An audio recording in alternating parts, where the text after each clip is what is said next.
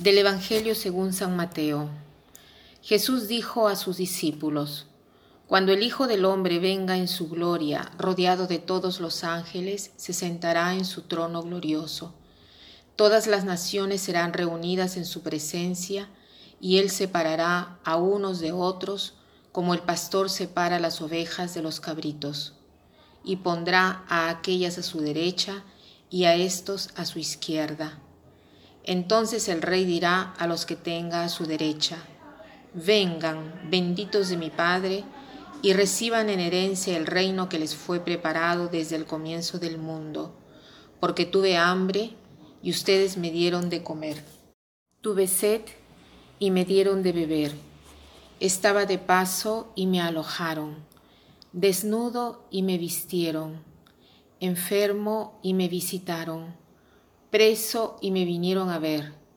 Los justos le responderán, Señor, ¿cuándo te vimos hambriento y te dimos de comer, sediento y te dimos de beber? ¿Cuándo te vimos de paso y te alojamos, desnudo y te vestimos? ¿Cuándo te vimos enfermo o preso y fuimos a verte? Y el rey les responderá, les aseguro que cada vez que lo hicieron con el más pequeño de mis hermanos, lo hicieron conmigo. Luego dirá a los de su izquierda, Aléjense de mí, malditos, vayan al fuego eterno que fue preparado para el demonio y sus ángeles, porque tuve hambre y ustedes no me dieron de comer, tuve sed y no me dieron de beber, estaba de paso y no me alojaron, desnudo y no me visitaron, enfermo y preso y no me visitaron. Estos, a su vez, le preguntarán, Señor, ¿cuándo te vimos hambriento o sediento, de paso o desnudo, enfermo o preso, y no te hemos socorrido? y él le responderá, les aseguro que cada vez que no lo hicieron con el más pequeño de mis hermanos, tampoco lo hicieron conmigo. Estos irán al castigo eterno y los justos a la vida eterna. Estas palabras de Jesús son verdaderamente palabras que nos dicen que no basta creer, que no basta tener la fe, que no basta decir que somos cristianos, sino que se necesita obrar y vivir de amor y caridad. El cristianismo no dice que defiende los cristianos y que solo los cristianos se salvarán y que todos aquellos que creen en otras religiones no se salvarán. Esta no es la enseñanza de Jesús. Y esta no es la enseñanza de la iglesia. La enseñanza de Jesús es muy clara. Él hoy nos habla de una manera muy clara. Nos dice que todo lo que hemos hecho al más pequeño de sus hermanos lo hemos hecho a Él.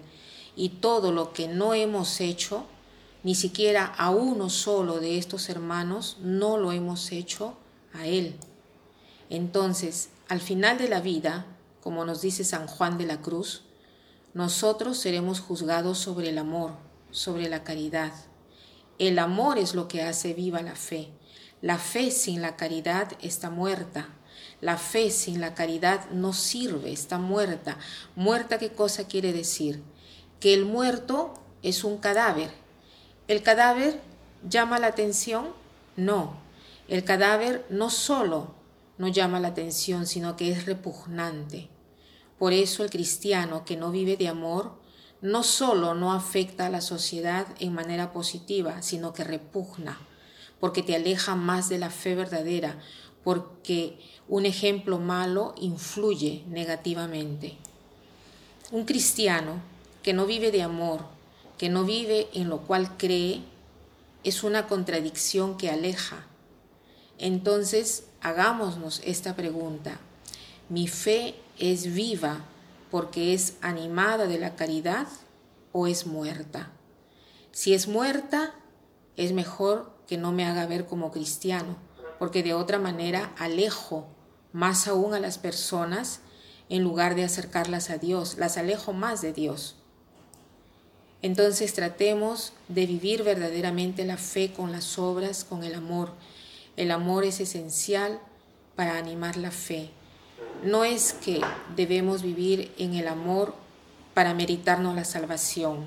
No, la salvación nos viene por Jesús, pero si como Jesús nos, es el que nos ha salvado, o sea, no solo nos ha salvado, sino que nos ha dado la posibilidad de responder al amor, nos ha dado el orden de amar, pero antes de darnos el orden de amar, nos ha dado la capacidad de amar.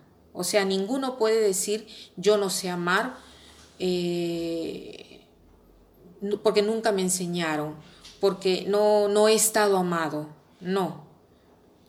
Todos hemos estado amados, incluso aquel a quien no ha querido ninguno sobre la faz de la tierra.